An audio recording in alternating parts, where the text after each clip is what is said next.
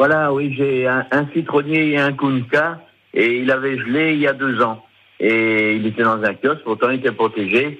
Donc euh, au printemps, je l'avais coupé assez court, et il a très bien démarré. Mais par contre, ils ne fleurissent plus. Est-ce qu'ils vont fleurir malgré que je les avais coupés? Je ne sais pas. J'ai grand peur que après le coup de gel, euh, lorsque euh, lorsqu'Alain a coupé, eh bien il a coupé aussi, euh, il a coupé en fait la totalité de la de la partie aérienne, euh, de de la partie greffée, et que du coup euh, maintenant c'est le porte-greffe qui est ressorti.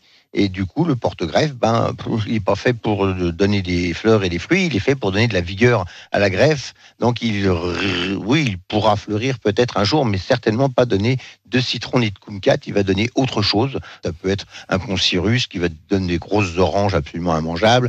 Ça peut être euh, un, comment dirais-je, une, une orange amère. Bah, ça, c'est bon, on peut faire de la marmelade avec.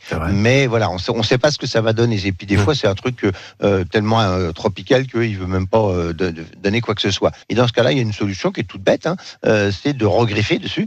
On peut faire toutes sortes de greffes sur des porte-greffes d'agrumes.